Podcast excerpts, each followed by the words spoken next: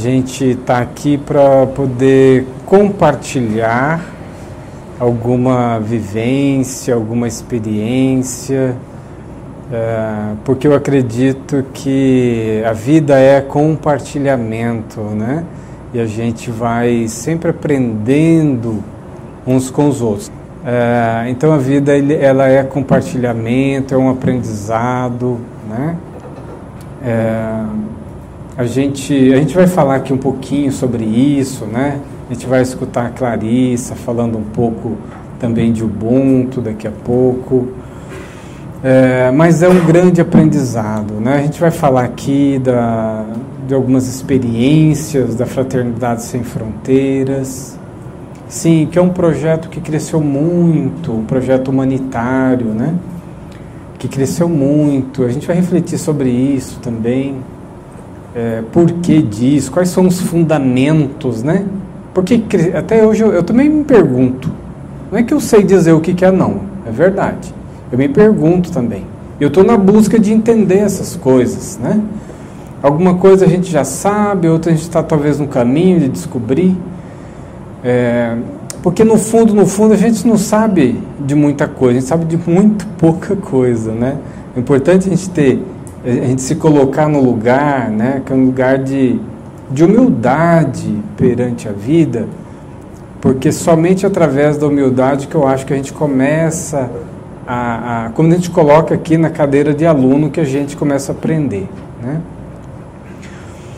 Mas falando sobre fraternidade sem fronteiras, que é onde a gente já tem alguma vivência, é primeiro dizer o seguinte: bom, é uma organização que tem cinco projetos na África, seis projetos no Brasil, são 74 polos de trabalho distribuídos né, nesses locais, no Brasil e na África. Há uma corrente extraordinária, uma corrente amorosa de muita gente, muita gente veio participar e, o, e a corrente continua aumentando e, então isso me chama atenção também. Né? É, mas a missão dela, as pessoas veem, então são projetos sociais, projetos humanitários. Né? Que tem uma. A gente vai mostrar um pouco aqui para vocês dois projetos. Porque se a gente for aprofundar nos projetos, a gente não vai conseguir, vai ter que fazer um encontro aqui, um encontro maior, né? Quando vai ser esse encontro mesmo? então. Quando que vai ser esse encontro? Aí teria que ser um encontro, né? Quem sabe? É... Mas, às vezes a pessoa fala assim: o trabalho humanitário, né? É uma, uma organização humanitária que faz o trabalho lá com as crianças. O principal projeto é atuar nas regiões mais pobres do mundo, com as situações mais difíceis do mundo. Não. Esse é o, é o resultado do que vem antes. Porque a missão da Fraternidade Sem Fronteiras, a missão número um, é fraternidade, é fraternizar, é vivenciar a fraternidade. Essa é a missão principal. Por quê? E incentivar essa prática de fraternidade. Por quê? Nós acreditamos e todos nós que estamos vindo, a gente está refletindo e está vindo nesse movimento, a gente já, já tem o, intele o intelecto e estamos tentando vivenciar essa fraternidade. É, é isso, é isso. A missão é essa. Se eu conseguir ampliar minha condição espiritual, psicológica, né? É, ampliar e começar a ver, a, a, a, quebrar as barreiras, né? por exemplo, de nacionalidade. O que acontece hoje com os, com, com os países? Fronteiras. Né? E principalmente se é pobre e o rico. Né? Imagina, quando você lê nas reportagens, né? Algum, alguns países lá do Oriente Médio ou da África tentando entrar na Europa, e aí vocês têm um muro gigantesco, e lá em cima ainda tem umas, umas cercas eletrificadas, que se der um choque quase mata as pessoas. Meu Deus! Cadê a fraternidade, né? Que a gente sempre reflete. Cadê Deus que é Pai de todos, né? Nós somos filhos de Deus. A gente vai na igreja, vai no centro espírita, vai nas nossas reflexões e a gente reflete. Nós somos irmãos, filhos de Deus, né? E fazemos muro. Então, ainda no processo do conhecimento, a gente cria muros, a gente não é coerente ainda, né? E não vai muito longe quando você vai para a religião. Eu refletia sobre isso antes mesmo da fundação da Fraternidade Sem Fronteiras. Eu refletia porque eu tinha, a gente tinha fundado um, um projeto social numa região muito carente lá de Campo Grande. Aí estava nós lá no trabalho, eu sou espírita, e aí fazendo um trabalho social espírita ali, mas de repente do lado tinha uma igreja e as pessoas já estavam se espetando, né? Mas peraí. E mais na frente uma outra católica, e lá tem outro grupo. E eu refleti, mas como assim? Onde, quem construiu essa fronteira, né? Quem construiu essa fronteira? Por que isso? A gente estuda sobre amor, sobre Deus, sobre Jesus, sobre, sabe? E você reflete sobre Buda e o outro reflete sobre, sabe? Você não vê essas fronteiras sendo criadas na religião. Quem criou essa fronteira? Por quê? Então, o caminho de fraternidade, a gente acredita que é o caminho da paz, sabe? É o caminho da paz. Uma vez a gente se reconhecendo como irmão, a gente não precisa então mais de fronteira, a gente pode trabalhar junto. E essa foi a ideia de criar um movimento sem fronteiras religiosas, política, por exemplo. Como seria bom a gente assistir debates, né, construtivos, aonde irmãos se olham, né? Vamos sentar aqui como irmãos e vamos escutar de forma tranquila, paciente, vamos debater de forma construtiva para encontrar os melhores caminhos né? O que a gente tem visto ultimamente é, é vergonhoso, né? É vergonhoso. Por que não o diálogo, né? Quando você vê, às vezes, tá mesmo dentro dos, do, dos congressos, né? Congresso Nacional, enfim, você vê cada um querendo puxar para o seu lado. E não é assim. Então, uma vez que a fraternidade esteja nas nossas mentes, nos nossos corações, tudo se transforma. O mundo se transforma. Né? E é justamente essa base. Agora, é simples? Não, não é simples. Não é simples. Não mesmo. Né? Porque de repente estou eu lá no sul da ilha de Madagascar. Eu gosto de dar esse exemplo porque isso me chocou. Tá? Eu trago o que, o que me chocou. Não estou fazendo uma reflexão do outro, é de mim mesmo. Né?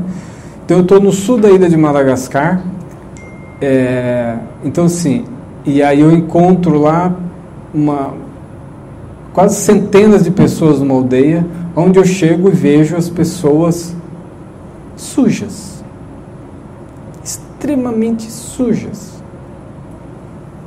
E estão vestindo trapos, trapos sujos. Eles não tomam banho porque para tomar banho você precisa comprar água e a água custa 50 centavos de real, 20 litros, mas quem tem dinheiro para comprar aquilo? Né? Não tem. As pessoas estão com desnut são desnutridas, são e a pessoa vem te dar um abraço, né? Feliz, te dá um abraço. Instintivamente e com os dentes todos estragados. Instintivamente você, né? Você nunca viu aquilo. É meu irmão? É minha irmã que está ali? Sim. É meu irmão. É minha irmã. Né? E como então transpassar essa barreira e acolher e aceitar? É um processo que não é simples. Não é simples. Às vezes a gente leva a caravana e as pessoas saem chorando. Chorando, chorando, chorando. E vai para dentro da caravana chorar. Porque não aguenta aquela experiência. Mas é o meu irmão. O dia em que nós, enquanto humanidade, olharmos, enxergarmos nele o irmão, eu já não vou mais fazer. É, eu não vou ajudar o pobre que está passando necessidade. Eu vou me movimentar para o meu irmão. É diferente. Né? Tem um movimento de fraternidade. Eu me coloco igual. Eu vou dizer, nossa, meu irmão, o que, que nós fizemos, né? É, então, o movimento de fraternidade é isso. Ele é como se nós tivéssemos aqui cinco irmãos, tem um irmão que está precisando mais que o outro, né? O que, que, você vai fazer? Os quatro ali vão se movimentar por aquele que está passando por, momentaneamente por uma situação mais difícil. Então a gente se movimenta. Por isso que a gente está nas regiões mais desafiadoras do mundo. Né? E por isso que a gente está no Brasil nas ruas, né? com pessoas, nossos irmãos, né, em situação de rua. É por isso que nós estamos, quando a gente vê uma criança com epidermólise bolhosa, né, que é doença de pele raríssima, você se movimenta porque é algo tão desafiador né? uma, uma criança com microcefalia, uma instituição que trabalha dando apoio a crianças né, com doenças raras, sem nenhum apoio governamental e trabalho. Então a gente chega muito mais próximo. Como a gente vê uma organização no sertão da Bahia que está desenvolvendo esse trabalho, a gente também caminha nessa direção. Então essa é a missão, né? fraternidade. Enquanto fraternidade, a gente atua então nas regiões mais desafiadoras do mundo.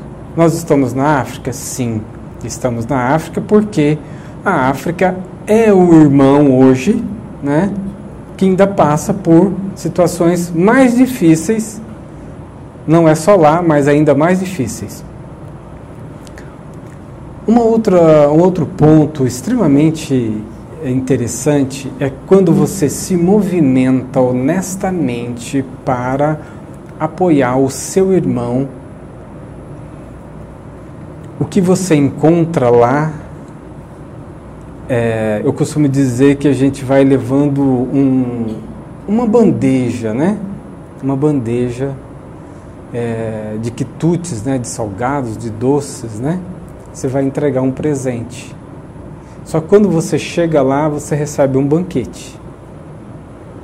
Você recebe um banquete. Eu vou dar alguns exemplos para você sobre isso, tá? É, nós estamos entrando, imagina, numa sala de aula onde as crianças não escrevem com o dedinho no chão porque não tem lápis, né? não tem caderno. E aí a professora, nossa amiga Maria Aparecida, vai com cadernos e lápis.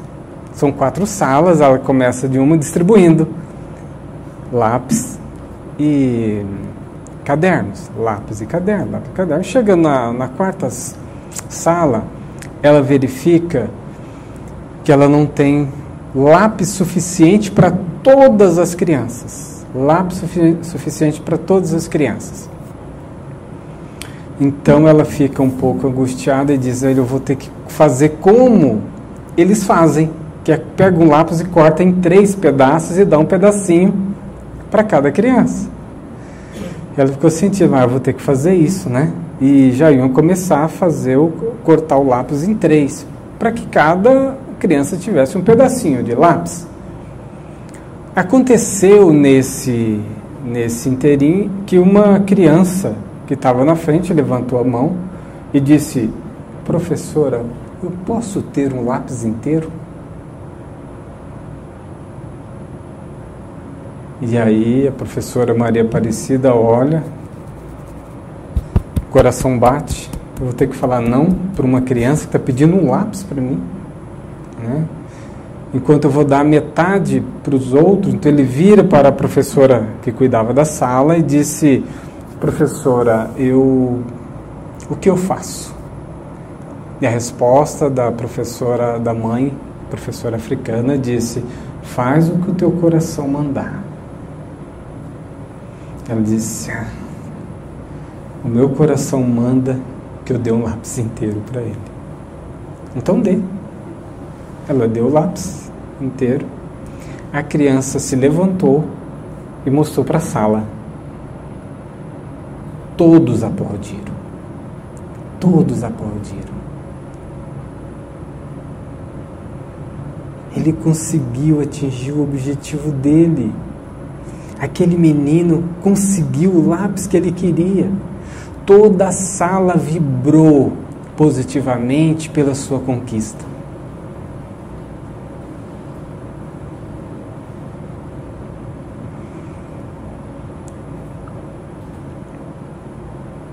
E aí a gente vem para o nosso dia, né? A gente está vibrando porque a filha da vizinha passou na faculdade. A gente está vibrando. A gente ficou feliz porque o nosso colega de trabalho conseguiu comprar um carro novinho. A gente vibrou porque ele conseguiu comprar a casa. Gente, ele comprou a casa. Vamos vibrar, todos vamos bater palma, ele conseguiu. Ele conseguiu superar. Ele conseguiu superar uma depressão, uma desilusão. Ele conseguiu. A gente faz isso. Ou a gente fala, mas por que Deus fez isso para ele, não fez para mim? Por que tem que ser ele? Como que nós somos educados? Quem ensina quem? Então a nossa criança lá nas aldeias lá no fundo, que não tem nada, nada, nem um lápis, nem um lápis no caderno. Então vem nos dar uma lição extraordinária de humanidade. Humanidade, talvez, que a gente precisa refletir. Nós precisamos. Existem outros contos que a gente faz. Né? São muitos, mas eh, tem alguns que ficaram meio emblemáticos. Tem uma situação de uma criança, por exemplo, de, na época ela tinha 11, 12 aninhos, tinha HIV, muito magrinha, né? Tal. A gente começou a dar um suporte para ela, os médicos dando. A gente faz caravanas, né? Como caravana agora da Luísio de Espiritualidade, né?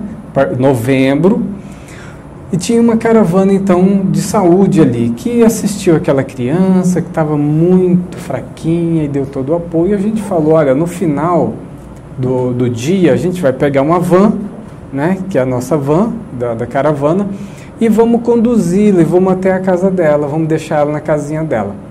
E aí no que nós entramos na van, né, no que nós entramos na van com a criança que entrou ali, tinha uma pessoa que tinha levado pirulitos. Então tinha ali um, uma meia dúzia de pirulito e deu para a criança. Na época, a Malfa, os meninos conhecem a Malfa. Deu para a Malfa aqueles seis pirulitos. A Malfa pegou os pirulitos, muito feliz, muito feliz. E aí a van sair, saindo, ela imediatamente abre a janelinha da van e começa a gritar na língua local, que é xangana, né? Lá, lá, lá, lá, e foi aparecendo algumas crianças. Ela pegou um pirulito para ela e jogou os outros cinco certeiramente para cada uma das outras crianças.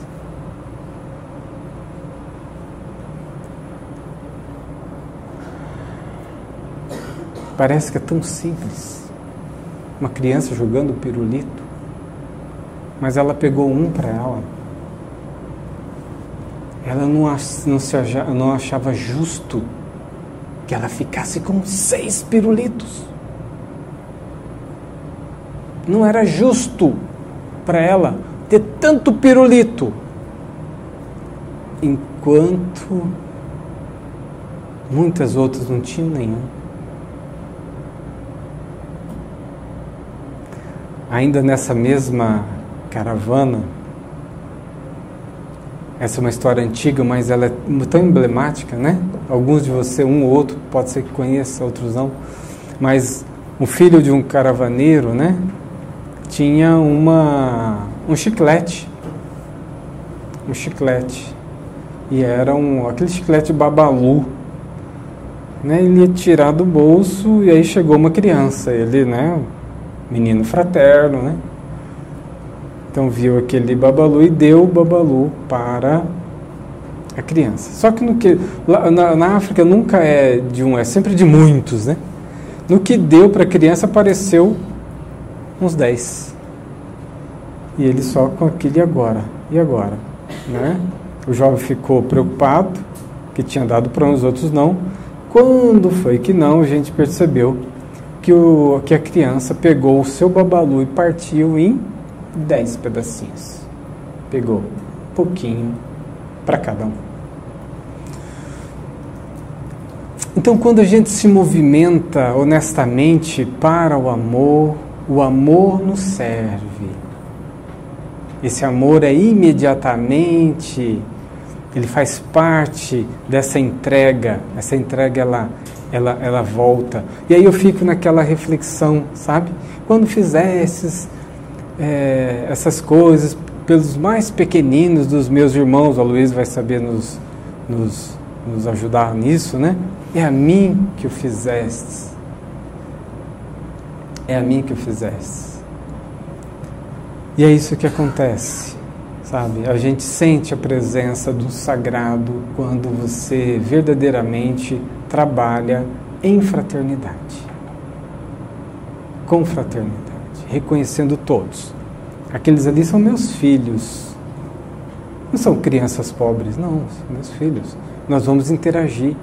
E o aprendizado é muito maior que vem de lá do que o que vai daqui para lá. Ainda que o primeiro momento você acha que vai levar muito. Né? Bom, isso que eu estou falando para vocês é um pouco de uma filosofia que está mais nas aldeias, nos locais mais longínquos, né? na África, é uma filosofia. E quem também teve uma experiência muito legal nisso foi a Clarice. Eu vou convidá-la para falar um pouquinho sobre essa filosofia que eu vi em Moçambique, mas que ela pôde ver também no Malau. Wagner está falando da filosofia Ubuntu. E essa filosofia ela ficou bem conhecida no Brasil depois de uma historinha que foi contada na internet, não sei se vocês já ouviram. Mas é um antropólogo que foi até a África do Sul estudar os usos e costumes das tribos africanas ali. E aí quando ele chegou nessa comunidade, ele propôs uma brincadeira para as crianças de lá. E aí ele então pegou um cesto de chocolate colocou embaixo de uma árvore e falou para as crianças se alinharem, que a brincadeira, a brincadeira seria uma corrida. Então as crianças todas se alinharam, ele colocou o cesto de chocolate na árvore e falou assim para as crianças: Quem chegar primeiro no cesto leva todos os chocolates. Então as crianças alinhadas, ele contou um, dois, três, já. Naquele momento, todas as crianças deram as mãos caminharam juntas, pegaram o cesto juntas e comemoraram juntas. Ele ficou tão impressionado, né, olhando para aquilo, e aí uma das crianças falou para ele: "Ubuntu tio. Como uma de nós vai ficar feliz se todas as outras crianças vão ficar tristes?" Uma criança falou isso para ele. Então, isso é Ubuntu. Ubuntu é uma filosofia, uma ética antiga africana que significa eu sou o que sou, porque somos todos nós. Quem tem Ubuntu entende que nós precisamos uns dos outros. Desde que a gente nasce até quando a gente morre, a gente precisa de outras pessoas. Se você pensar o que, que você sabe hoje, tudo que a gente sabe na vida a gente aprendeu através de outro ser humano. E é isso que essa filosofia fala. A gente lendo né, sobre os estudiosos aí de Ubuntu, tem o livro Contentamento até que fala de Ubuntu, que é muito interessante. E eles falam pra gente assim: as suas vulnerabilidades, as minhas vulnerabilidades, as minhas limitações estão aí para me mostrar e para te mostrar que você precisa um do outro. Porque o que é a minha é limitação talvez seja seu ponto forte. E assim a gente se complementa. Então eles falam que o Ubuntu é complemento. Os seres humanos são complementares. A gente tem crescido numa sociedade cada vez mais, né? até a, a forma das escolas e tudo como a gente é educado, que a gente tem que ser independente independente de tudo e de todos. Eu lembro escutando assim, até da minha família: não, você não pode depender de ninguém, você tem que trilhar seu futuro. E, e, e esses estudiosos falam: não, os seres humanos são interdependentes, os seres humanos precisam uns dos outros. E o que é mais interessante de tudo isso é a gente encontrar essa filosofia no local mais simples. A gente encontrar Ubuntu nas casas de um campo de refugiados. Eu estou no Malawi desde 2016 e lá que eu conheci a filosofia Ubuntu. Por mais que eu tivesse escutado sobre a teoria, mas lá eu vi na prática. E isso, isso chama muito atenção, como é que a gente vê o Ubuntu, compartilhamento, fraternidade nos locais mais pobres. No meu primeiro mês no Malawi, eu fui para lá para ser voluntária, pensando, ah, eu vou lá ensinar o que eu sei, eu vou lá trabalhar, me doar e, e dar. E aí eu chego numa casa, pra, eles me convidam para jantar. E aí eu deixo um dinheirinho com ele, já que eu ia jantar. Eu falei, ah, aqui um dinheiro, já fica para o jantar e para o almoço do dia seguinte. Eu deixei o dinheiro e fui para minha casa. Quando eu retornei, a casa estava lotada de gente. Eles chamaram todo mundo ali da comunidade, ao redor da casa deles, que não tinham o que comer. Eu fiquei tão chocada com aquilo que eu cheguei na casa e perguntei por quê. Eu perguntei para eles por quê, eu queria entender o que passava na cabeça deles. Se eles não iam ter para amanhã, como é que eles estavam dividindo o que eles tinham? E aí a resposta foi: Clarissa, se tem gente passando fome hoje, como que a gente vai guardar comida para amanhã? Amanhã Deus vai nos ajudar. Alguém vai nos ajudar, mas se a gente tem hoje, a gente precisa dividir. Naquele momento eu pensei em tanta coisa e, e, e também pensei que eu pensei que eu pensava que eu estava indo para a África porque eu tinha que ensinar o que eu sabia ou que eu tinha que é, dar o que eles não tinham. Claro, a gente vai para a África, a gente ajuda, a gente co colabora, mas como Wagner falou, a gente dá um prato, a gente recebe um banquete. Porque a gente, a gente fica, eu fico refletindo, a gente já refletiu muito sobre isso, sobre a pobreza e a riqueza, né? O que, que é ser pobre? O que, que é ser rico? O que, que a gente vai levar desse mundo? Quem que está sendo rico aqui? São aqueles que estão cheios de valores, que sabem compartilhar, que entendem o sentimento do outro, ou a gente que está aqui querendo ser rico só em bens materiais. Então eu acho que isso que é isso que eu escuto de todo mundo que vai para a África. São histórias ubuntus e são esse sentimento, esse sentimento de ficar tão impressionado como a gente encontra o Ubuntu na simplicidade, como parece que a nossa sociedade está mais focada no, no biológico, né? A minha família, os meus filhos. E aí você chega lá, vê um monte de mãe africana cheia de filho adotivo, dividindo o pouco que tem com crianças órfãs. Isso é um pouco de Ubuntu. Nosso projeto no Malawi chama Nação Ubuntu.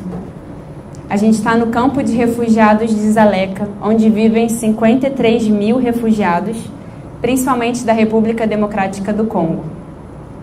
Essas pessoas, elas moram num país, no, falando do Congo especificamente, um país muito rico em diamantes, em recursos naturais. Esse recurso agora que precisa para a produção de todos os smartphones, é no Congo. E é por isso que a guerra está lá. Tem muitos interesses, muita coisa por trás de tudo isso.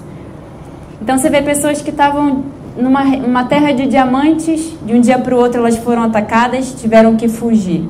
Ou você vê problemas tribais, problemas de etnias, que vêm desde a colonização, que foi estipulado pelos, pela coloniza, pelos belgas, né, falando sobre o Congo, que uma tribo é mais é mais importante, é superior a outra tribo porque eles são altos ou baixos, têm traços finos ou largos. E aí a guerra começa na época da colonização e vem se estendendo até hoje, vem sendo incentivada até hoje. Então você vê pessoas fugindo com a roupa do corpo, do Congo. Aí sai do Congo, passa em Burundi, são recusados. passam em Ruanda, são recusados e vão descendo a África até eles encontrarem um local que aceite eles.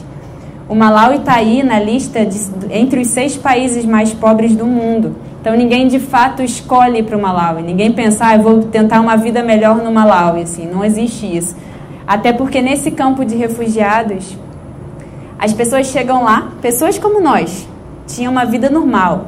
Tem médicos, engenheiros, arquitetos, enfermeiros, professores, pessoas que tinham uma vida normal.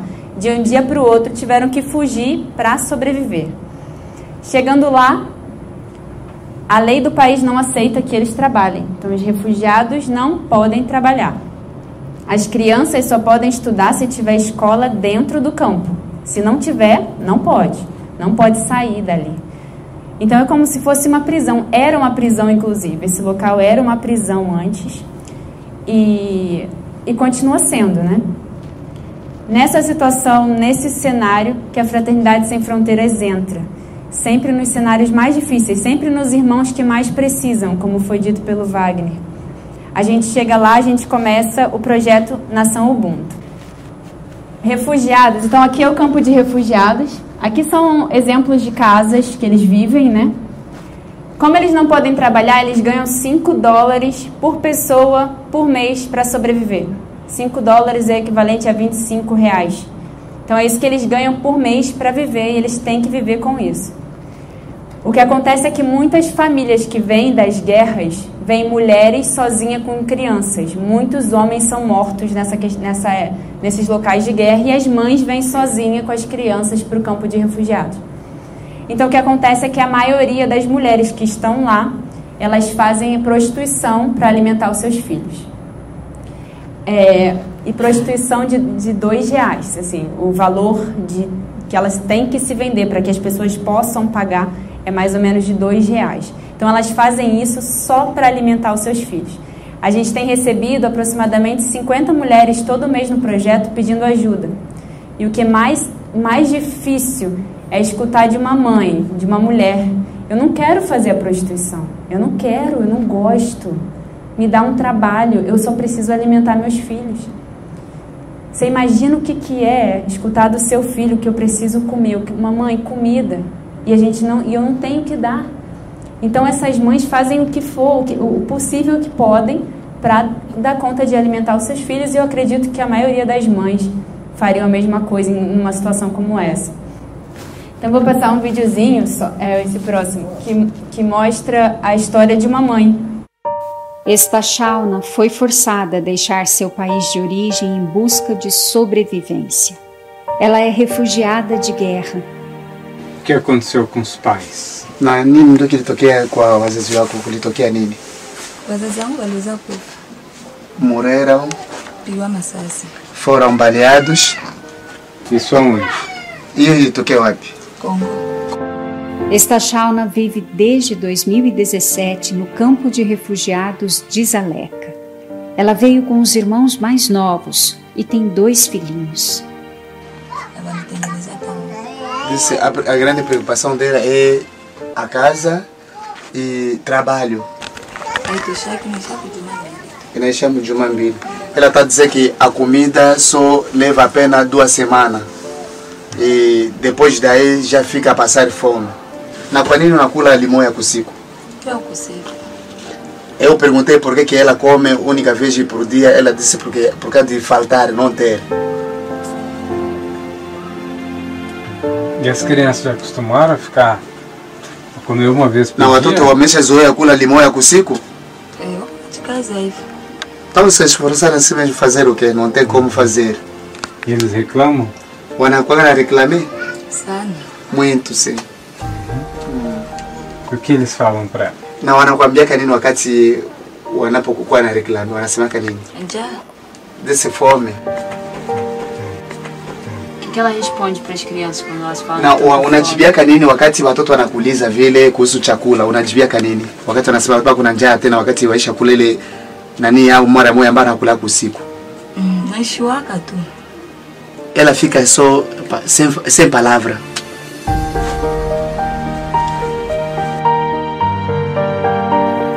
Ajude as mães refugiadas de guerra do campo de Zaleca. doe 50 dólares ou 250 reais por mês. A sua doação fará um bem enorme. Vai criar oportunidade de trabalho digno para as mães no cultivo da terra. Vai contribuir para a sustentabilidade do projeto Nação Ubuntu, que está criando um novo modelo de vida para refugiados. Vai garantir o alimento dos filhos e semear esperança no coração das mães. Mães do campo, semear oportunidade, colher dignidade.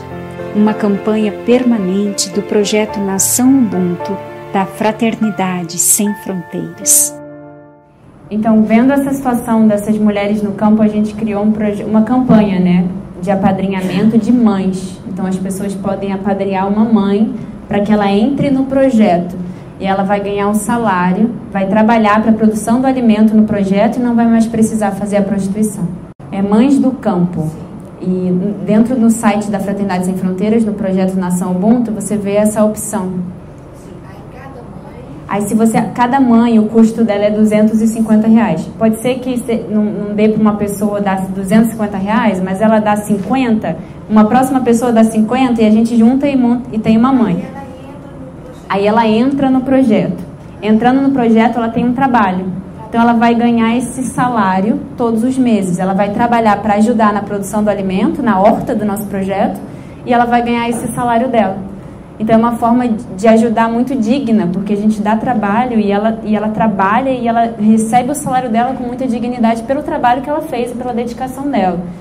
Então a gente tem hoje 343 mulheres que já são apadrinhadas no projeto Nação Ubuntu e essa campanha é recorrente, a gente não vai parar porque são muitas mulheres nessa situação. Como eu disse, tem muitas crianças sem escola para estudar. Hoje são mais ou menos 10 mil crianças que não têm escola no campo de refugiados Aleca. E é por isso que a gente começou a nossa escola. É, a gente tem agora, em setembro, adicionamos mais crianças e estamos, vamos estar com 800 crianças na escola.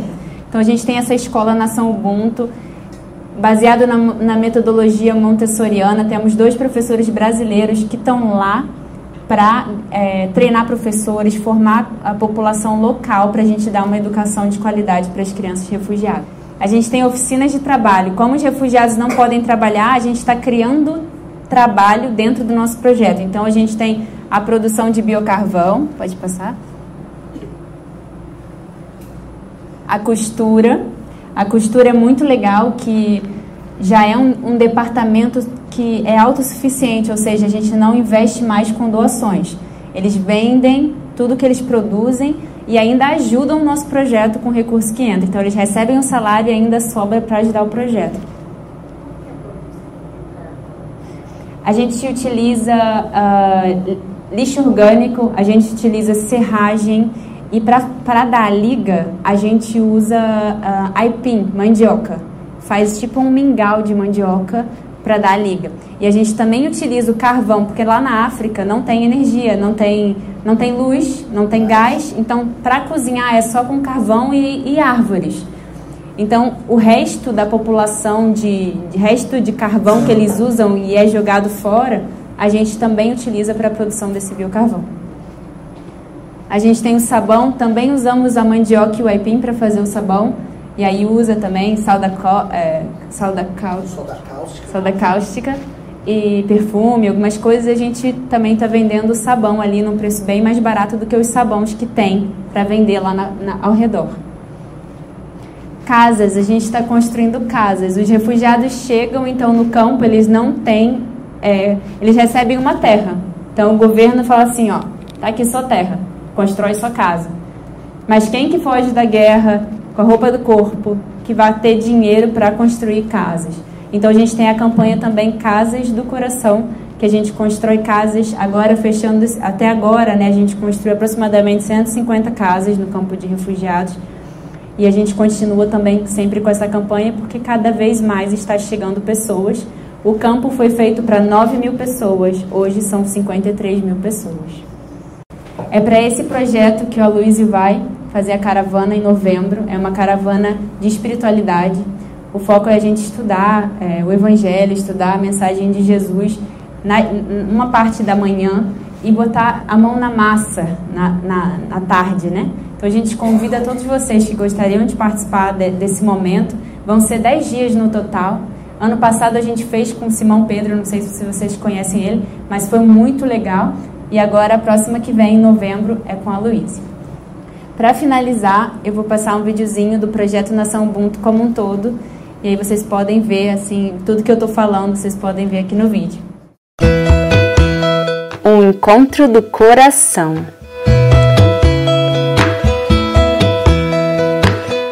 Nação Ubuntu. O campo de refugiados de Zaleca foi criado em 1994 para 9 mil pessoas. Hoje, em 2022, 52 mil pessoas vivem aqui, a maioria delas da República Democrática do Congo. Para sobreviver, as pessoas fogem com a roupa do corpo, passam de país em país até encontrar algum lugar de paz. O Malawi é o quinto país mais pobre do mundo Ninguém de fato escolhe viver aqui, mas para a maioria não há outra opção. Os refugiados não têm direito de circular no país, não têm direito a trabalhar e as crianças só podem estudar se houver escola dentro do campo, e não há. São mais de 10 mil crianças sem acesso à educação e milhares de pessoas sem trabalhar. Todos dependem da ajuda humanitária mensal da ONU de 5 dólares por pessoa por mês. 5 dólares para viver o mês inteiro. É isso que cada um recebe aqui. O projeto Nação Ubuntu nasceu em dezembro de 2018 com o objetivo de unir nossos corações em prol dos refugiados, de nossos irmãos e irmãs que vivem nessa situação desumana. Aqui temos nossa escola Ubuntu com 500 estudantes que se alimentam duas vezes por dia e recebem educação de qualidade, baseada na metodologia montessoriana. Temos nossas oficinas de trabalho com o objetivo de gerar renda para os refugiados e sustentabilidade para o nosso projeto. A costura, que produz roupas lindas, a produção de sabão com óleo reutilizado, a carpintaria e a produção de carvão ecológico com lixo orgânico. A campanha Casas do Coração, que construiu através do amor de nossos padrinhos e madrinhas 102 casas no campo para refugiados que dormiam no chão em tendas transitórias. As caravanas que vêm com tanto amor até aqui e trabalham incansavelmente. Temos 12 hectares de horta com o objetivo de produzir alimento orgânico para as nossas crianças e que gera trabalho e renda para 233 mães refugiadas. São nossas mães do campo, que para elas criamos um projeto especial de acolhimento para que não tenham mais que fazer prostituição somente para alimentar seus filhos. O projeto Nação Ubuntu ajuda tanta gente graças a cada um de vocês que nos apoia mensalmente. Mas a necessidade aqui é muito maior. São tantas crianças sem estudar, são tantas pessoas se alimentando somente uma vez ao dia, são tantas mães que fazem prostituição diariamente para que seus filhos possam comer. E todos os dias eles vêm aqui aqui em nosso projeto, em busca de uma esperança. Nação Ubuntu, um projeto da organização humanitária Fraternidade Sem Fronteiras. Bom, e aqui vocês puderam é, ver a iniciativa né, do, de milhares de pessoas né, que se uniram, que se unem, pessoas, como eu disse uh, antes, sem fronteiras religiosa, política, de nacionalidade. Quando a gente chega lá, a gente não pergunta se, que, se, o, se o professor que está ali, se aquele que vai abrir. A gente faz um, uma, uma, uma, oração todos os dias pela manhã, sete e meia da manhã. Né? E, ali a, e ali a canção, a, a música, pa, parece um, parece um candomblé evangélico. Né? Porque são toques de tambores, né? Congos, congos, to... coisa mais linda, coisa linda, que energia boa, né? Dos congoleses, dos burundianos, né? É... E, e, as canções, né? As canções de louvores, as danças típicas, uma riqueza, uma, uma coisa gostosa, sabe? Ninguém pergunta qual é a sua religião. A gente está junto a gente ora junto, Né? Não importa, às vezes a gente descobre uma religião diferente. Não, vem para cá, vem, ora para nós aqui, faz uma meditação, faz o, traz o que você tem aí de, de, que a gente não conhece, né? Que gostoso, como é bom essa vivência. Né? E é uma vivência, é um exercício de ampliar a minha mentalidade, né? Um exercício de sem fronteiras. Não me importa qual é a tua religião. Me importa que você é minha irmã, você é meu irmão e a gente vai vivenciar essa irmandade. Eu vou apresentar aqui rapidinho, antes do nosso intervalo, o projeto Órfãos do Congo. Como eu disse, a gente apresentaria duas, porque é impossível a gente conseguir somente no encontro. Né? É, Órfãos do Congo. Como a Clarissa disse, essas pessoas fugiram majoritariamente do Congo, gente, sabe? Só que ficaram muitas crianças lá atrás. Ficaram muitas crianças que não conseguiram, muitas famílias que não conseguiram sair. E foi por isso que nós fomos para lá, para ver o que estava acontecendo, porque diziam que tinha milhares de crianças órfãs sem apoio. Então isso me chamou a atenção e nós fomos, fomos como? Através do próprio congolês. Porque quem conhece lá é o congolês, não sou eu. Mas o que nós podemos fazer? Então nós chamamos um dos líderes Ubuntu, Mike Mutege, né? E disse, Mike, o que você acha disso? Ah, eu seria um sonho para mim se eu fosse para lá e pudesse ajudar os meus irmãos. Falei, então você mesmo que vai, né? E foi ele. Hoje ele é o coordenador geral do Congo do projeto Órfãos do Congo, né? O próprio congolês. É, eu vou falar para vocês rapidamente, para vocês terem uma ideia, tá? Então eu estou lá dentro, eu estou numa cidade de um milhão de habitantes. Quando eu ando mais ou menos uns 30 quilômetros, tem uma barreira onde a ONU, o exército africano, está tudo ali parado e não deixando que rebeldes, são 300 grupos rebeldes dentro do país, porque eles dominam várias regiões, porque tem muito dinheiro, vem, tem muito diamante, ouro, como a Clarissa disse, então eles conseguem se armar muito e criar territórios, né? E se é, entrarem lá, tem uma espécie de guerra. Bom, então, e é nesse contexto que as crianças, eles matam muitas vezes os pais, né? E ficam as crianças órfãs, porque eles vão entrando, eles não pedem licença, onde eles chegam, eles matam.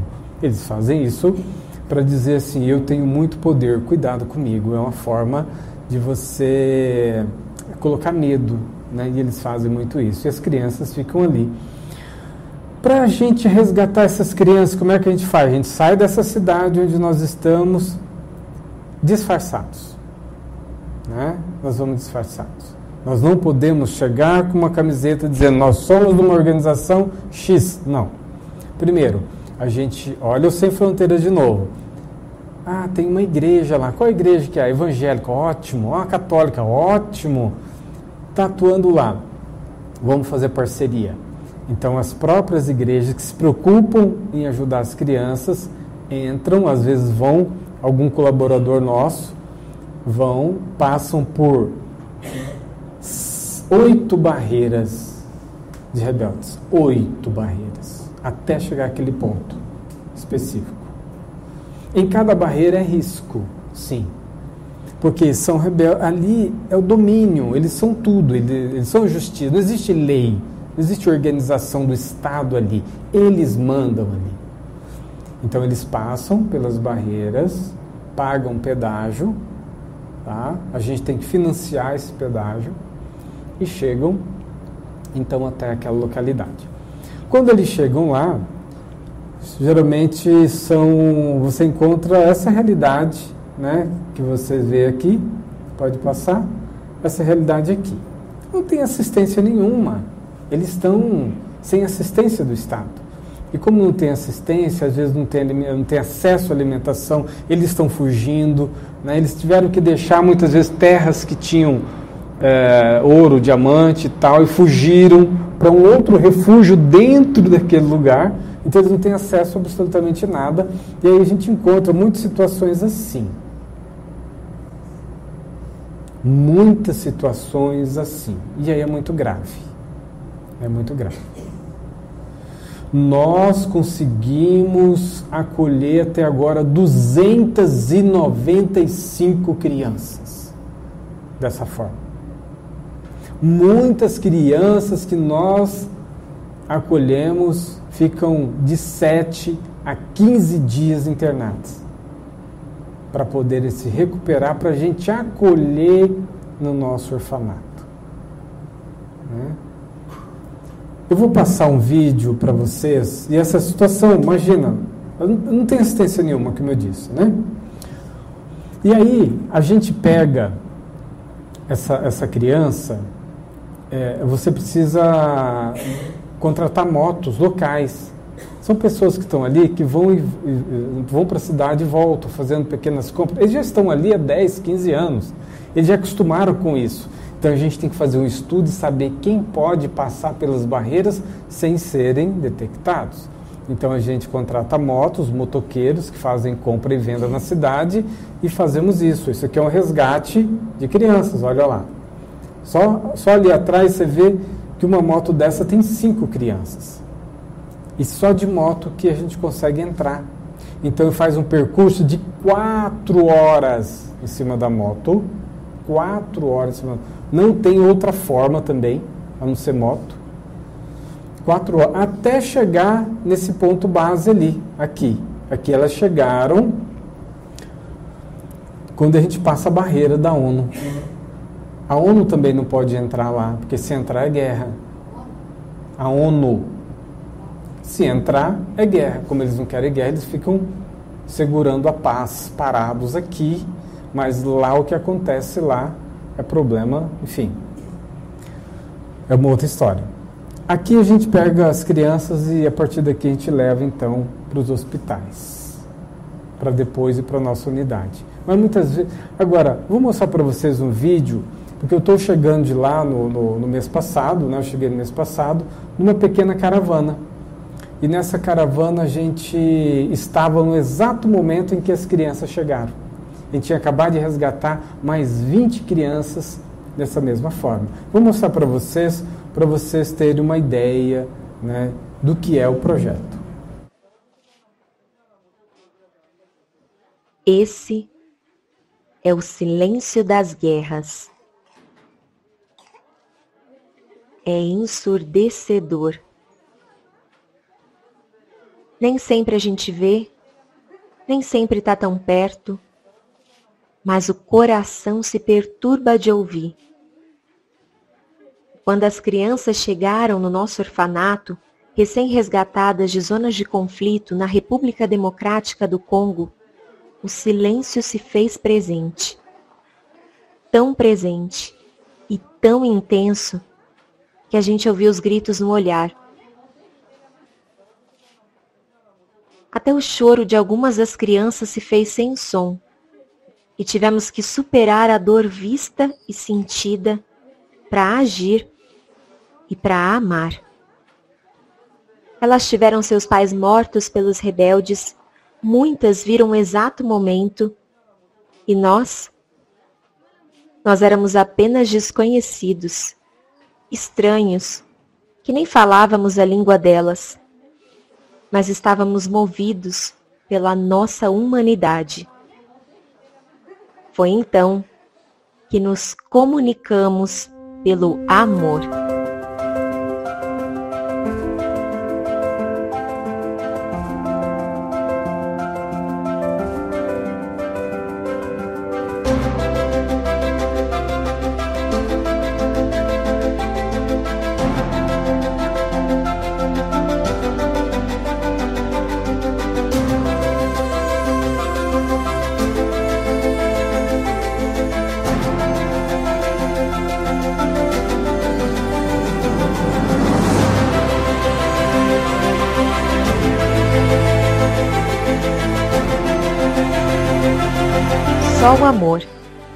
pode vencer a guerra e ensinar a paz.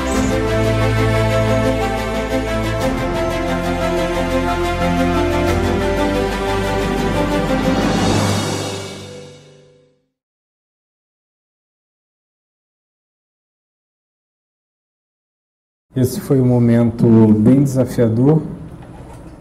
Todos nós choramos, todos, todos, todos. Foi impossível não, não chorar naquele momento. É,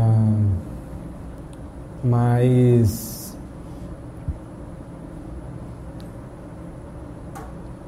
eu quero mostrar para vocês o que aconteceu depois de uma semana. Né? vou mostrar aqui então um videozinho antes e depois, porque antes da gente sair, a gente reencontrou novamente as crianças, né? Para vocês terem uma ideia do impacto então projeto. Esse é o Justan.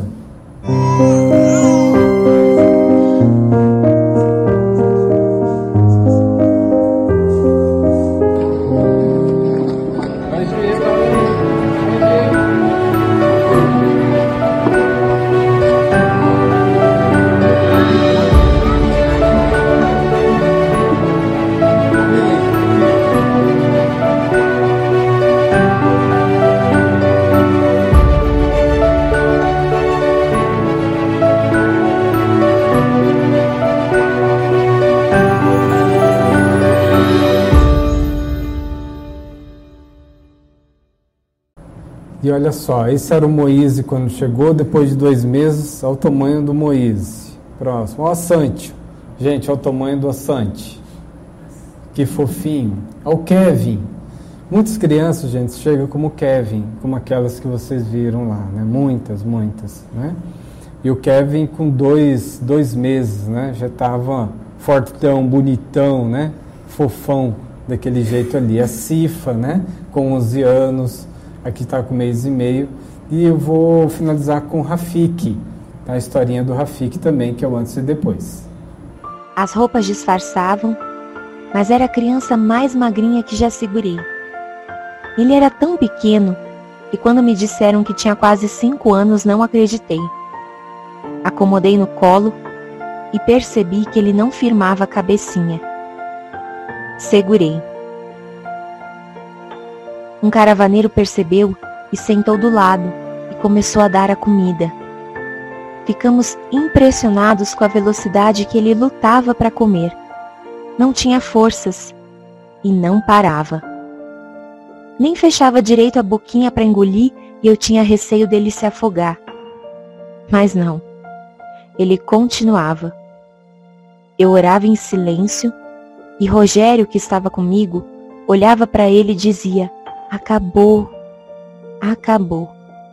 Agora sua vida vai ser diferente e você vai ser muito feliz.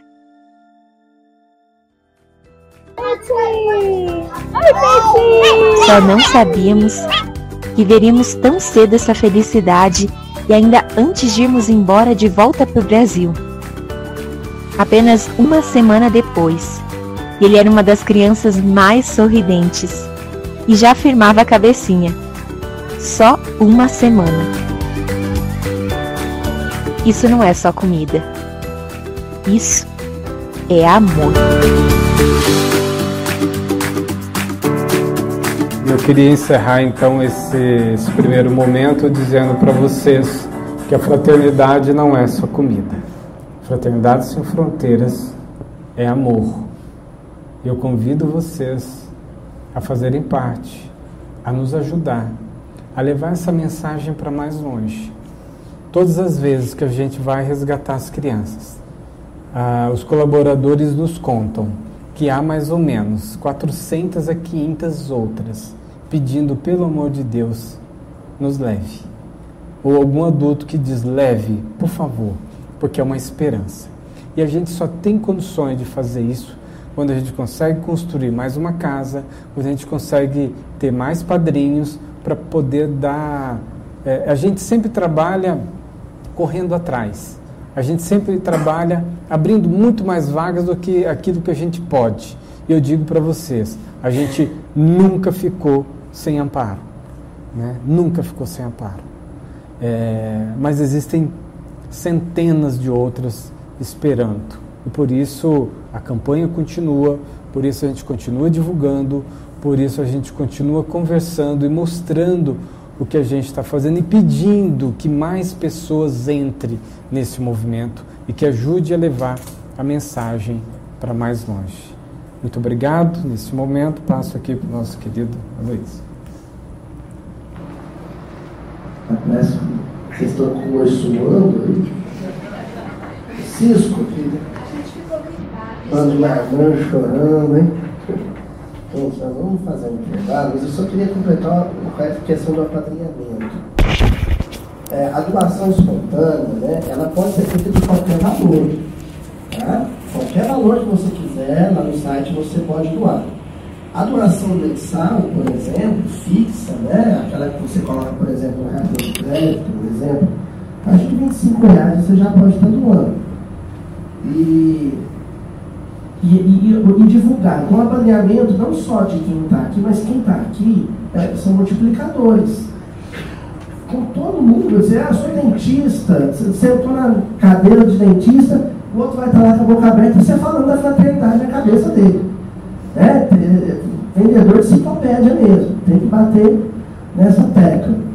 Isso só para ilustrar isso que, que a gente está falando, você não, acabou não mencionando, achei que você ia mencionar, mas por exemplo, quando você falou do, do Mike, né, um exemplo do Mike, o Mike é alguém que pôde ter a oportunidade de se tornar profissional, trabalhando na, na fraternidade, mas tudo que ele recebe ele acaba distribuindo com quem passa dificuldade, né?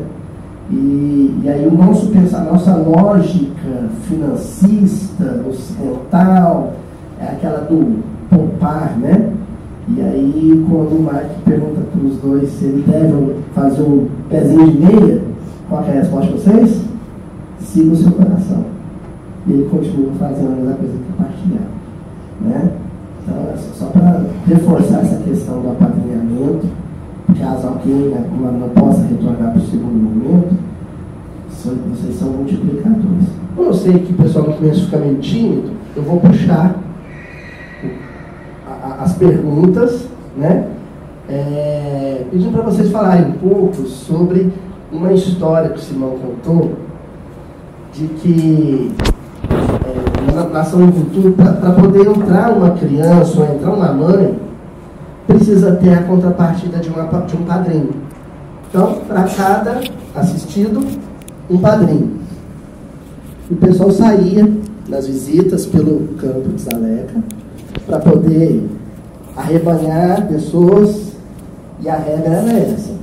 Só entra mais gente se tiver mais padrinho. E o Simão conta que o primeiro a desrespeitar essa regra era o senhor, é verdade essa história? Como é que é isso? É, como a gente disse aqui, a gente coloca uma mãe quando a gente tem um padrinho. Então a caravana do Simão chegou lá, a gente falou: olha, a gente tem mais oito é, madrinhos ou padrinhos que você uh, que a gente pode colocar mães. E a mesma coisa para o Wagner, ele sabia que ele podia colocar mais oito mães também, o grupo dele. Então foi o grupo do Wagner para um lado, o grupo do Simão para o outro. E aí o Simão visitou várias casas e o grande problema é que quando você visita uma casa, vê uma mãe naquela situação, fazendo prostituição, numa casa tão simples, refugiada, quem que consegue voltar sem apadrinhar aquela mãe? Então, por mais que a gente tenha dado para eles o número de oito mães a apadrinhar, eles, eles colocaram no projeto, mesmo sem padrinhos, e se comprometeram a achar padrinhos. Então, isso aconteceu. E aí o Simão chega lá no projeto e fala para o Wagner, olha, não cumpri o número que foi me passado de oito mães somente, a gente acabou colocando nove ou dez, não lembro exatamente o número. E aí o Wagner falou para ele, a gente fez a mesma coisa. A gente também colocou todas as mães para dentro. E agora a gente que lute para encontrar, encontrar padrinhos e madrinhas. Então essa é a história do, do Simão. Então, o seu Murilo, de Uberaba, está perguntando qual foi o primeiro projeto da fraternidade, a semente de, de tudo que aconteceu depois. Vou contar toda a história aqui em dois minutos, hein? 84, 85 morreu mais de um milhão de crianças órfãs no deserto da Etiópia. Eu era criança naquele momento, vi aquela reportagem, nunca mais saiu da minha cabeça e eu só consegui pacificar o coração depois que eu consegui me organizar, pagar uma passagem para mim e ir ao encontro, né, depois de 20 anos, isso, mais de 20 anos, e, e conhecer a realidade de crianças órfãs. E como eu só falava português, eu fui num país de língua portuguesa, que era Moçambique, que era o terceiro país mais pobre do mundo, né, de baixo para cima. E, e lá eu encontrei muitas crianças órfãs, né, que não estudavam, tinham que trabalhar em troco de um prato de comida, que não, enfim, que tinha essa vulnerabilidade muito grande. Então foi naquele momento que eu voltei então para a minha cidade e propus que a gente abrisse uma organização e, com esse nome, né, que era uma, uma reflexão que eu tinha do sem fronteiras política, ideológica, né, de nacionalidade. E então a gente funda um, um, essa organização e eu começo a fazer eventos. O primeiro evento que eu fiz, eu acho que foi de mil pessoas. Consegui fazer um, um almoço para mil pessoas, arrecadei é, um dinheiro, acho que na época era 25 mil reais. Eu coloquei esse dinheiro no bolso e voltei para a África de novo para começar o trabalho. Voltei nessa aldeia e cadastramos ali as crianças que não estudavam, que eram órfãs, e montei uma espécie de uma creche né, com o dinheiro que eu tinha no bolso. E depois eu deixei ele pago mais ou menos uns seis meses. Era era para ser 35, foi 70 uh, ah, na sequência eu voltei com uma ideia do, do, seguinte: bom, como tem muita criança, muita criança em situação muito difícil, o que, que eu vou fazer? A cada padrinho que chegar, que fizer o apadrinhamento, eu coloco uma criança lá. E assim nasce todo esse movimento de, de, de, de fraternidade. A gente foi divulgando com os amigos, né? É, fazendo pequenos eventos. E assim começou o movimento. Hoje já são de 35 crianças idealizadas, no início já são 35 mil crianças. E aquelas, primeiras 70, é, várias delas já estão formadas hoje. Né? Se não me engano, são sete ou oito que já estão formadas. E tudo nesse acompanhamento e nesse apoio dos padrinhos, as campanhas, as caravanas, né? que dão subsídio à continuidade é, dessa obra de amor. Então, a pergunta dela é o que acontece com as crianças que a gente resgata, né? Lá, na, é, lá no Congo. É, então, a gente constrói primeiro uh, orfanatos, né? a gente constrói casas, lares, uh, onde tem mães cuidadoras, a gente comprou uh, três, agora quatro hectares de terra e a gente está construindo casas. E ali tem as mães cuidadoras, a gente faz playground, a gente está com o projeto agora da escola, né? a gente prepara um espaço para elas, porque a gente não consegue fazer adoção na África. Como teve muito problema no passado de tráfico de crianças, foi aconselhado que suspendessem, né? É, é, e é muito difícil na África. Existem alguns países que conseguem, mas no Congo já é já não tem adoção internacional. Seria um seria algo interessante. A gente até foi atrás disso. Seria um caminho, né, que a gente estava até disposto a trabalhar em cima disso. Mas até o presente momento não tem e a gente vai cuidar das crianças, né? É, lá, todos que, che que che chegamos lá somos os papais, as mamães, os titios, né? É, então a gente acolhe com muito amor. Mas o projeto tem muito amor, muito amor. O, o meu irmão ele ficou lá ajudando na, nas, nas, construções, né? Durante uns seis meses, um pouco mais. E, e ele falava assim para mim, falou, mano, as crianças são maravilhosas, mano. Elas nos abençoam. Elas nos abençoam. E eu vou falar para vocês que assim, a cidade, a região é muito conflito. Você chega lá, o pessoal tudo armado, né? É, são aqueles caminhões que passam cheios de militares com ar, armamentos, né, pesado e tal, que passam pelas ruas e tudo. Então é meio tenso, né? Mas vou dizer para você, o lugar que mais mais abençoado, mais pacífico é no orfanato. A gente sente uma paz, uma proteção, uma luz, uma e eles são maravilhosos, né? As crianças elas chegam e te acolhem. e te abraça, sabe? E é todo instante que você está ali, ela está grudadinha em você, sabe? E você não quer largar dela. Quando eu saio de lá, eu saio com o coração apertado, todas as vezes. Às vezes eu não quero nem despedir, sabe? Quero nem despedir, quero sair fininho, porque a gente vai sofrer. porque é muito amor, você não quer ficar longe do amor, né? Esses dias até, até eu cheguei, quando eu cheguei em casa, né, que a gente mora do lado desse campo de refugiados, eu e a Clarice, né, temos nossos filhos lá. E aí eu cheguei num desses dias, né, e, aí fui fazer uma brincadeira com a Clarice, né. Falei, sabe, Luz, é, vamos mudar para o Congo, porque lá tem muita criança órfã, a gente adota uns 200, lá faz uma casa grande, né? Que a gente acolheu, tem 14 na nossa casa, né? Vamos lá, que lá a gente colhe uns 200, né? E olhando para ela, ela parou, ficou pensativa. Ela falou: Olha, então, o problema é que os nossos, a gente não tem a documentação dos nossos, a gente não pode levar eles, então não vai dar. Então ela levou a sério o que eu falei. Ela estava pensando em como ir, que não dava para ir porque as crianças não têm documento, não dava para levar as crianças, né? É, mas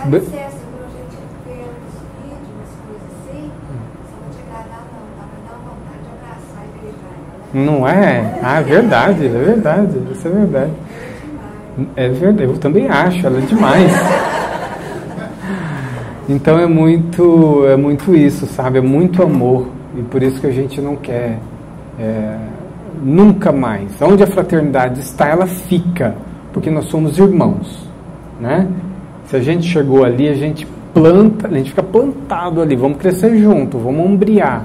Né? E vamos continuar. É uma obra de fraternidade, não é de, de, uma, de, uma, de, uma doação, de uma doação. Né? Vou lá, te dei e voltei. Não, não. A gente vai lá e fica e convida um monte de gente para ir com a gente. Caravana agora, né?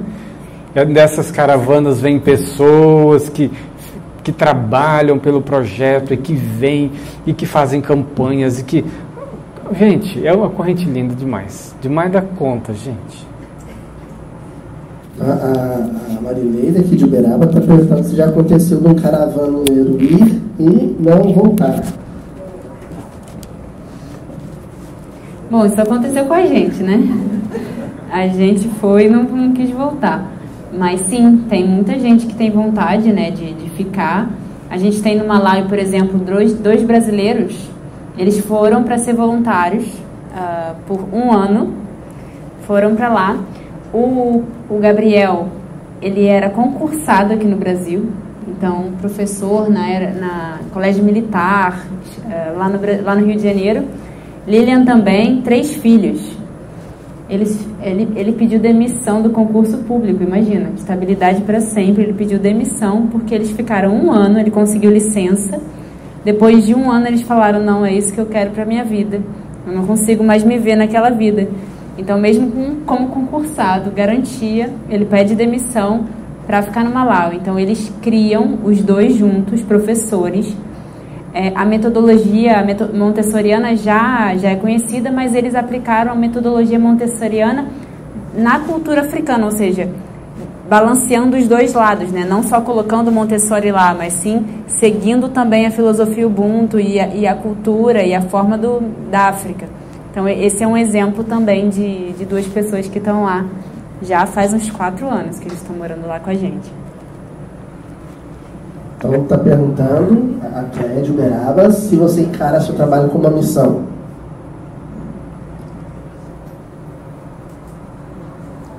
Olha, então, olha só. Então, vamos pensar nesse, nesse negócio, né? Vamos pensar nesse negócio.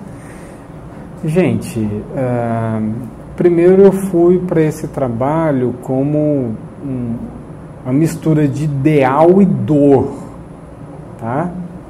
Dor da alma, uma busca junto com o ideal, né? tudo muito misturado, né? Mas o que me levou O que me levou à busca do amor foi a dor. Tá? Eu não vejo como nem de perto o negócio de missionário, né? Mas sim uma uma agora depende do ponto de vista, né? Depende do ponto de vista. Mas eu vejo que a organização, ela tem sim uma uma missão. A organização como um todo tem uma missão. E essa missão ela é de, de levar a mensagem do Sem Fronteiras, que todos nós somos irmãos, fortalecer essa mentalidade, tá? É, do Sem Fronteiras, que a gente pode, que todos podem participar, inclusive aquele que não tem religião. Gente, quantas pessoas, quantos ateus, né? Nós temos no projeto, muitos, muitos, né? É, que se dedicam, que encontram nesse trabalho uma possibilidade de exercer a sua humanidade. Então, de tal forma, então assim, ela tem sim uma missão de dizer o seguinte, ó, a nossa, a nossa religião é o amor, sabe? Mas nessa linha, nossa religião é o amor. Se você ama, vem para dentro. Qualquer um, qualquer um, vem para dentro. Tamo junto, né? E se você acredita que a nossa família a humanidade toda, vem para dentro. Vamos trabalhar junto. Né? Então, nesse sentido, eu acho que é uma, é uma tarefa, sim. É, é uma tarefa. Né? Eu me coloco como uh, eu, eu, gosto de perguntar, eu, eu sou um servidor como qualquer um. Né? Tanto é que muitas vezes eu me coloco assim do lado e fico observando. A pessoa fala, nossa, que lindo a fraternidade. Eu digo, é verdade, é lindo mesmo, né? Mas eu não me, eu me coloco como, como ele, sabe? Eu vibro positivamente e sei que é lindo mesmo, tá? Mas a fraternidade não sou eu, é um movimento de muitas mãos, de muitas conexões amorosas, de espiritualidade, de uma força, né? Que eu fico também falando, assim, obrigado Senhor Deus por me dar a oportunidade de ser um servidor nesta causa. Então a visão, esse negócio de missionário. Uh, não, servidor. Né? Enquanto você se colocar como servidor, como operário, como servidor, né? e é pura verdade, não nos pertence. Eu tenho uma visão que tem uma força maior, tão poderosa, tão linda, tão Vou, vou dar um exemplo para vocês. Eu estava agora no, no Congo, né? E eu conversando com os caravaneiros. Só vou dar um exemplo só, tá? Porque tem muitos como esse. E eu um pouco preocupado e tal. E eles me perguntaram, Wagner, o que, que nós temos que fazer para poder ajudar? O que, que o projeto Órfãos do Congo está precisando hoje? Eu fui direto, né? Porque eu faço conta todo dia, né? Eu preciso só de 6 mil dólares por mês a mais, só isso. Só 30 mil reais a mais por mês. Porque a gente só está mantendo esse projeto aqui, porque a gente está fazendo um monte de campanha e entra um monte de doação avulsa. Mas daqui a pouco o que mantém é o padrinhamento. Daqui a pouco eu não vou ter esse dinheiro. E aí? Eu tenho a criança, vou ter o dinheiro, o que, que eu vou fazer? Vou ter que cortar a comida da criança, ter que mandar um monte de, de colaborador embora, né? Como é que eu vou fazer? Então essa é a minha preocupação, precisamos disso. Então nos ajude a divulgar. E todo mundo divulgando, divulgando, divulgando. Gente, 48 horas depois, eu tinha exatamente 600 novos padrinhos. Eu comecei a rir, de alegria. Né? Gente, o que, que é isso? Era uma necessidade, né? Que a gente tinha. É então, naquele momento, a gente vibrou, a gente viu a força do coletivo, a força do amor e a proteção divina, a condução sagrada que vem do alto. Né? É, pelo menos naquele momento a gente ficou feliz, né? porque a gente fica feliz agora e já começa a pensar nas outras que a gente vai acolher. Tá? A gente vibra positivamente, fica feliz, daqui a pouco já volta a trabalhar, porque existem muito mais crianças nos, nos aguardando. Por isso que a gente continua a gente não para. É, antes de passar para a Sueli, perguntar, então depois eu passo para a senhora. Só fazer um, comentário sobre essa questão do apadrinhamento. A fraternidade não funciona como uma empresa convencional. Em um período de crise, ou se estiver faturando menos, você reduz o quadro de funcionários, ou reduz as horas dos funcionários, ou dá férias coletivo. Você não vai fazer isso com uma criança, né? Como é que você faz? Uma criança órfã, você fala, ó, volta para sua terra lá no tempo, depois se a melhorar as coisas, a gente chama de volta. Não funciona. Então a gente falou da doação espontânea para iniciar o projeto, como por exemplo, no campo, tá? mas depois o apadrinhamento é o mais vital para manter. E aí vale qualquer coisa. Eu lembro quando é, eu e a Giovana a gente fez um trabalho em 2018 com o pessoal Brasil País que acolhe, né? Os venezuelanos. E foi osso, porque foi junto a universitários, né? Aí eu, eu elaborei um projeto de extensão lá no, na UNIUB e coloquei um monte de menino direito, eu tinha que atrair mais meninos. Aí eu, eu ficava mostrando para eles o site da fraternidade, até que as meninas viram na lojinha o Alok mostrando uma camiseta. Aí eu disse, não, sua Alok, eu falei assim, se comprar camiseta, vem junto. Né? Ah, vamos comprar camiseta.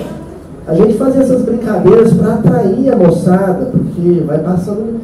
Né? A internet é importante, mas ó, boca a boca, tá, gente? Então, arrumem padrinhos. Magnífico. Qual que é a história da mãozinha? Então, essa, essa quando eu fui eu eu estava eu tava um pouco angustiado, né? Porque eu, eu, tinha fundado essa primeira unidade que já tinha 112 crianças no projeto, né? E aí eu está, aí recebemos uma, um pedido de uma aldeia que estava precisando muito, chamada Muzumuia. E chegou isso pelo Skype para mim, eu estava no Brasil, chegou o pedido para abrir uma nova unidade. E eu disse, mas né? fiquei com vontade de falar assim, mas eu não podia, porque não tinha dinheiro, nem para 112 que a gente tinha começado. Mas deu uma vontade de falar assim. Eu falei sim. E saí preocupado. Peguei o carro e saí agora. Não tenho nem para 112, mas eu falei sim. E saí dirigindo o carro preocupado. Aí cheguei num grupo, Carlos Sanches, um grupo bem no centro de, de Campo Grande, né, que vende livros, né, um grupo espírita que tem lá. E cheguei e contei essa história para ele. Eu falei, ah, então, de quanto você Ah, eu acho que tem umas 60 crianças lá, mais ou menos nesse caso. Eu falei, ah, faz o seguinte, então só, você só precisa de 58 padrinhos, porque eu e a Beth já vamos apadrinhar. Eu queria que você viesse aqui no sábado e contasse essa história aqui. Aí eu fui, um videozinho, contei a história ali. E tinha uma publicitária que escutou a história, né? E ela disse para mim: o que, que você precisa de publicidade? Ah, pensa aí, como comunicar, né? Eu falei: fala um pouquinho do projeto. Falei para ela. Depois de uma semana, assim, cinco dias, ela me chamou no escritório dela e, e ela abriu e me mostrou essa mão. Eu falei: o que, que é isso, gente? Me contou a história, né? A mão, então significava é, a união, o trabalho, né? as diversas cores, significando o, a, as diferentes pessoas, né? as diferentes religiões, as diferentes nacionalidades, e a mão, a mão que faz, a mão que, que trabalha, e o amor, né? e o coração no meio dessa mão, significando tudo isso movimentado pelo amor e tal. Eu falei, não acredito. Né? E assim, foi amor à primeira vista, não, tá feito. Ela, ela, queria me. Talvez que ela fizesse outras sugestões, eu falei, não, pronto, é isso aí. Né? Então foi uma. E a partir disso, né? A partir disso veio as camisetas que a gente conseguiu vender, ter, ter mais arrecadações, né? E a partir dela também foi uma. As emissoras de televisão começaram a nos procurar já fizeram reportagens, né? A partir desse momento, né? Então, assim, sempre tem uma história por trás que, que gera uma conexão, né? E, então foi isso, foi uma inspiração. E ela até hoje é que faz os vídeos pra gente, né? É, que faz as edições e tudo, trabalha até hoje com a gente. Só fazer uma observação antes da, sobre as mãozinhas, um spoilerzinho para a caravana de novembro. Os, o, na metodologia do Mindim, o seu Honório ele achava chaves de interpretação em citações bíblicas de partes do corpo. Então, por exemplo, lavar os pés, purificar os sentimentos. E aí a história da mão. Nesse, nesse, nesse, nesse, nessa decodificação bíblica, toda citação bíblica que faz referência à mão é obra, é realização, é o fazer. Então, pronto, né? A Lohana está perguntando sobre como foi a experiência da pandemia no trabalho da fraternidade. Então, é, não sei te explicar por que na África não teve um impacto grande o Covid. A gente não via pessoas morrendo, a gente via pessoas com Covid, mas é, elas ficavam muito bem, assim. Chegou no campo de refugiado, por exemplo, tinha uma área de isolamento para Covid, mas fizeram uma quadra, os refugiados ficavam lá e quando você viu tinha uma quadra de futebol, eles ficavam jogando futebol o dia inteiro e todo mundo com Covid. Então, a gente não viu essa. Gente, é, muitas pessoas falaram pelo, pelo contato que eles têm com, com diversos vírus e bactérias e, e coisas do, na vida, né, pelas dificuldades da África, ou talvez pelo sol, fica muito em contato com o sol. Ninguém sabe explicar. Muitas teorias já vieram, mas de fato não, não sentimos, não vimos, não escutamos nenhuma pessoa sequer em todos os projetos da fraternidade que tenham morrido por Covid ou nem que tenham ficado mal por Covid. Então, em relação. A gente foi, foi complicado, a gente tentou fazer a, a coisa do, do, isolamento, mas as comunidades, imagina, um campo de refugiados, falando do Malawi, né? As comunidades todas estão em conjunto, por mais que a gente fizesse isolamento dentro das salas de aula, as crianças estavam tudo juntas, né? Então, Deus ou não sei o quê. É. Claro, claro.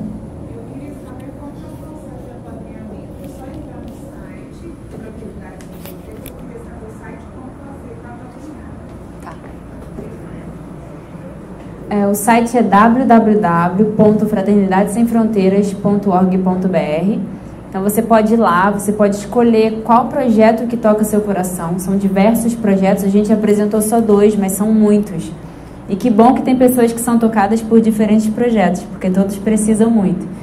Então é só ir lá, escolher seu projeto, apadrinhar a partir de R$ reais. Você pode ser uma madrinha ou um padrinho da fraternidade.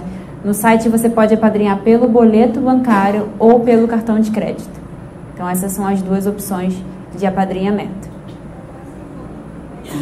Hã? Então, o depósito em conta você pode fazer, só é, exige que você vá até o seu banco e faça o cadastro. É.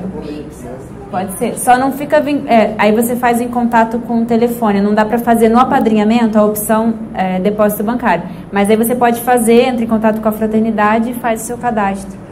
Transferência automática, todas essas opções são possíveis. Mas na hora do apadrinhamento no site, as opções são boleto e cartão de crédito. Mas quem quiser transferência bancária, qualquer outra, é só entrar em contato no próprio, chat, no próprio site da fraternidade, tem um chat que a gente responde na hora, dias de semana, de segunda a sexta, tem sempre pessoas ali disponíveis para o chat.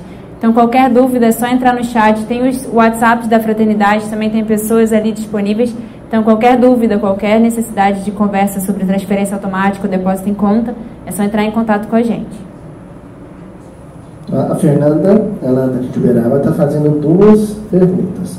A primeira é se a fraternidade tem um projeto com crianças vítimas, por exemplo, de mina terrestre ou que nascem com alguma deficiência é, de, de nascença. E a segunda pergunta, se no resgate é, há uma preocupação também de resgatar junto objetos ou bichinhos que são de estimação do socorrido, seria isso? É, eu, eu tenho uma família da Venezuela, né, venezuelanos araus, e a única coisa que as crianças tinham era um cachorrinho, São Paulo. Então aquele cachorro, ele tinha uma importância para aquela família. E para aquela, pra aquela, aquele núcleo de crianças. Então, assim, né? Ah, sobre a gente não tem um trabalho específico, mas a gente apoia em todas as situações. Né? Existem eh, locais, eh, ainda não apareceu para nós, né? Porque se tiver a gente acolher, a gente vai acolher. Isso já está conversado, já é organizado. Se chegar qualquer criança com qualquer tipo de, de dificuldade, de deficiência, a gente vai acolher também. Então não tem é, diferença se isso vier para nós. Mas todas as situações dos outros projetos a gente ajuda é, com cadeira de rodas, com apoio, levando ao médico, pagando às vezes até mesmo alguma questão no que se refere à medicina, né? A gente está sempre apoiando de alguma forma. Sobre trazer alguma coisa da criança no resgate, não, não traz nada, não dá, não tem nada para trazer, entendeu?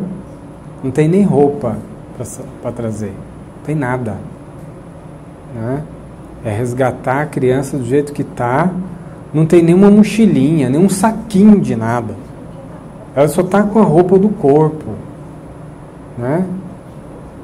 O bichinho, só para você, o bichinho, por exemplo, não existe bichinho nessas regiões, porque vai concorrer a comida. Se tiver comida, vai concorrer.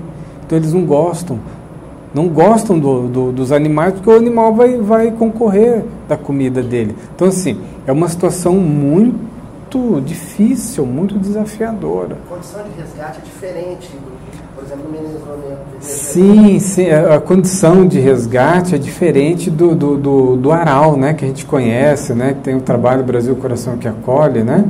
Então ele, ele conseguiu trazer o seu bonequinho, né, a sua cobertinha, ou até mesmo um animalzinho, né? Diferente no Brasil. Lá não, é situação de guerra, né? De sobrevivência. Eu tenho que resgatar para sobreviver. Tá? Se a gente não resgata isso naquele momento, naquela hora, significa risco de vida ou morte. Então, a Eurice, aqui, pessoal do fundo, gente, só um minutinho. Está perguntando se existe um trabalho com fitoterapia, é, faz a medicação com plantas, né, medicação natural lá no, em alguns dos núcleos da fraternidade.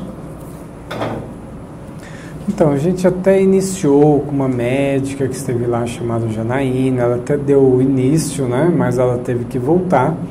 Hoje, especificamente, a gente não tem um trabalho continuado, organizado nessa linha, tá bom?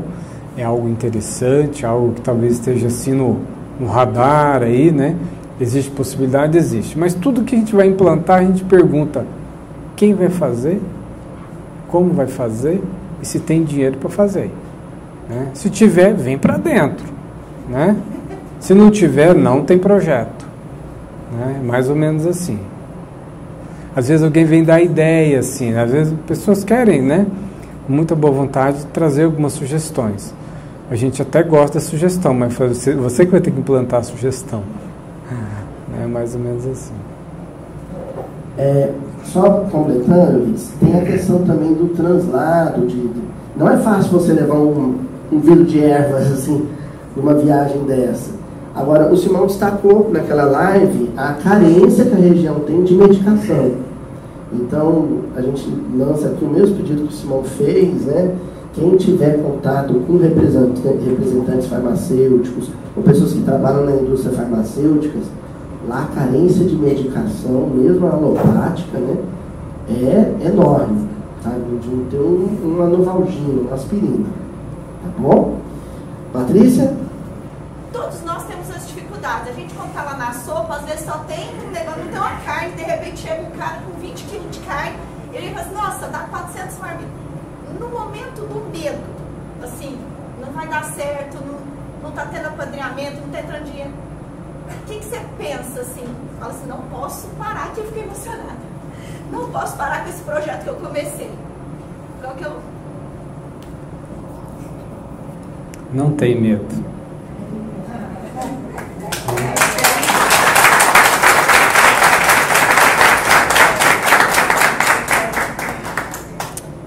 Não tem medo.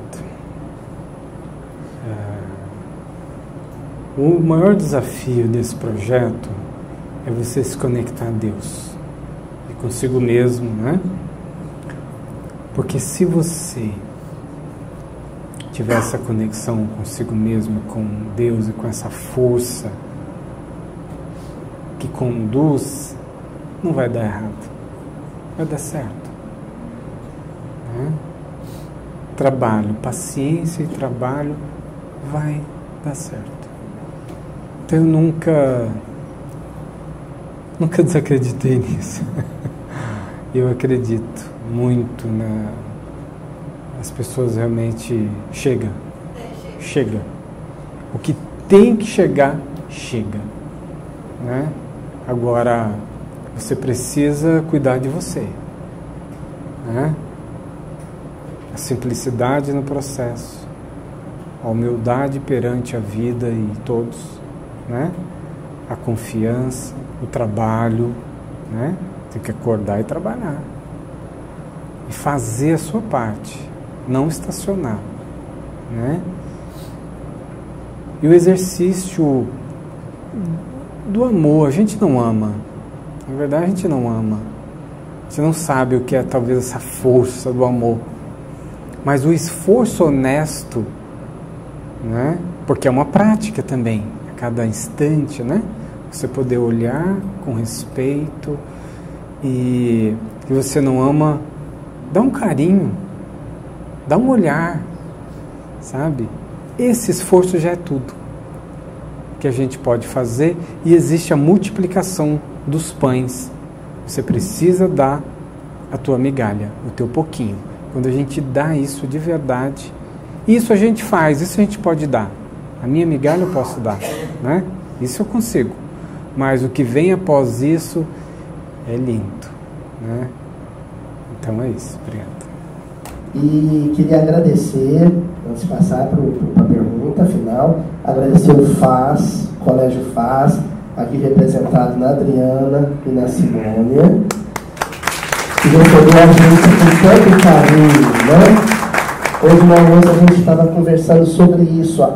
Existe um movimento silencioso em torno da fraternidade relacionado à educação é, muitos caravaneiros educadores, o projeto da escola. Então, existe alguma coisa aí que a gente não sabe o que é ainda ligada à educação acontecendo. E aí a gente se encontra numa salinha de aula, né? Todo mundo sentado como estudantes. Agradecer a Cleia, o pessoal do Costurando, com amor que recebeu a gente. Assim, deixou todo mundo emocionado com o projeto. Conheçam o projeto, procurem a Cleia agora no final, porque ela está precisando de trabalhador, porque ela, ela tem coisas grandes para organizar com o resto do pessoal, e reforçar o convite para a caravana. Mesmo quem não puder ir agora, né, se organize, porque vai ter outras, ou então divulgue. Tá? Dia 11 ao 19 de novembro, é, entrem lá no site da Fraternidade, na abazinha de caravanas, vai ter lá o projeto da ação Ubuntu e vai ter a opção de novembro, que é essa que a gente vai estar coordenando. Senhor, eu ia fazer essa pergunta também. Uma das fronteiras que tem que ser derrubada é a da língua. E aí? Então, sobre a língua, é a gente que tem que lutar para entender eles, né? É, não são eles, a gente que está indo até lá, então a gente que aprende o francês, que aprende o inglês. Mas claro que a gente tem tradutores e é muito bom, porque mesmo no campo de refugiado tem pessoas de Moçambique, então eles são tradutores para a gente uh, da língua Swahili, que é a língua principal do Congo. Então a gente tem tradutores nos locais, mas tanto o inglês e o francês a gente correu atrás de aprender. Por exemplo, na pandemia a gente ficou dedicado no estudo do francês. E agora, hoje em dia, a gente fala francês e isso facilitou totalmente a nossa vida.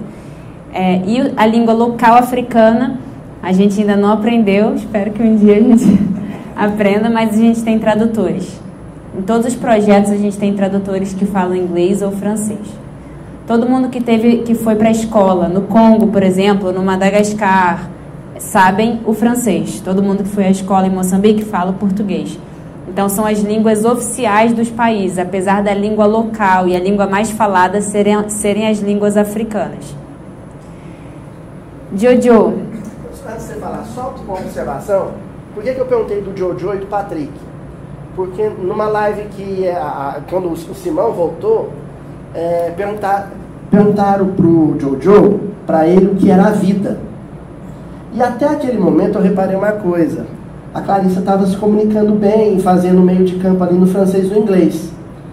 Mas na hora que foi para definir o que é a vida, ele preferiu falar na língua mãe. E aí o tradutor precisou ser o Patrick, não foi? Uhum. E eu observei que aí não, aí alguma coisa tão profunda que não podia ser a língua do colonizador. Sim, exatamente. É, o Jojo, ele veio, pro, ele congolês, perdeu os pais no Congo, então a casa dele foi atacada. Primeiro o pai foi morto, logo depois que o pai foi morto, a família começou a ser ameaçada, então ele foge do Congo com a mãe e os irmãos. Não sabiam para onde. Começaram a fugir, chegaram na floresta. A mãe pisou numa, numa madeira, numa, numa árvore, e ela ficou presa ali. Não tinha o que eles fizessem que conseguissem soltar. Acho que você nem sabe essa história. É que não, não, tem, não, não tinha o que fazer que eles conseguissem soltar o pé da mãe daquela árvore e nem cortar aquela árvore que era muito grande. Naquele momento, a mãe deles fala: Vai, cuida dos seus irmãos, vocês têm que sobreviver, me deixa. E, chegou a ser agressiva ao ponto de falar: Vai embora daqui, me deixa. Então o Jojo sai, totalmente transtornado, né, com os irmãos. E ela falou: Busca um lugar seguro, depois você vem me, me buscar. O Jojo então deixa os irmãos num local que ele encontrou seguro quando ele retorna, a mãe já estava toda esfaqueada. Então, viu o pai ser morto na frente deles, a mãe ser estuprada na frente deles, foge com a mãe, vê tudo isso, e aí depois tem que se estruturar para cuidar dos irmãos. Ele tem 27 anos e ele sai então do Congo com os irmãos, sete irmãos. E eles vão passando de país em país até chegar no Malawi, no campo de refugiados. Quando você vê o Jojo, você não acredita que ele vivenciou tanta coisa difícil, porque é, é uma pessoa tão bonita, tão.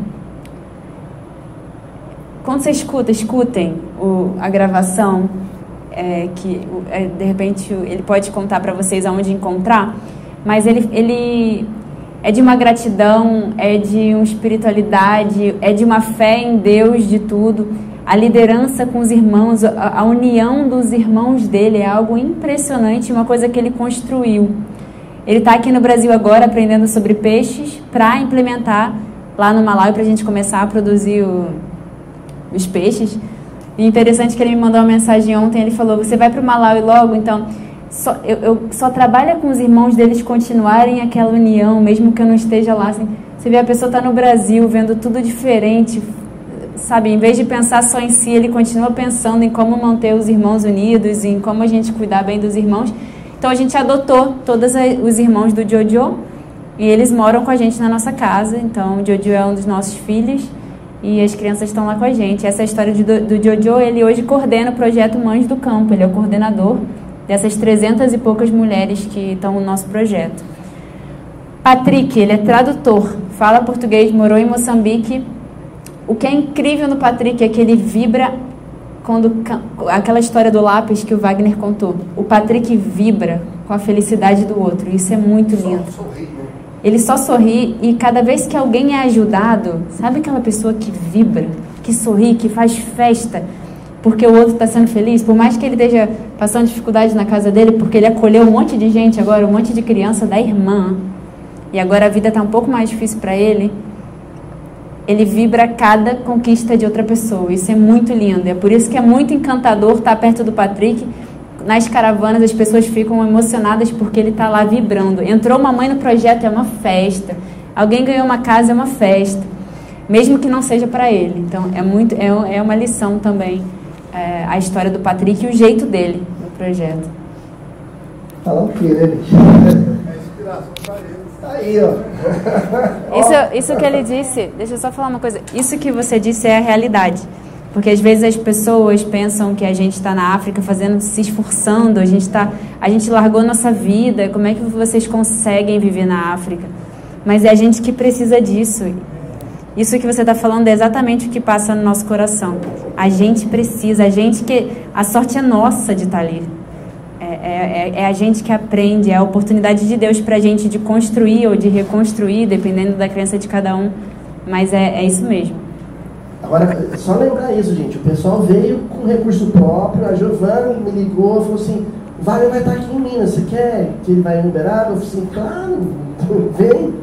E o resto, todo mundo foi dando um pouquinho de ajuda para a gente se despedir.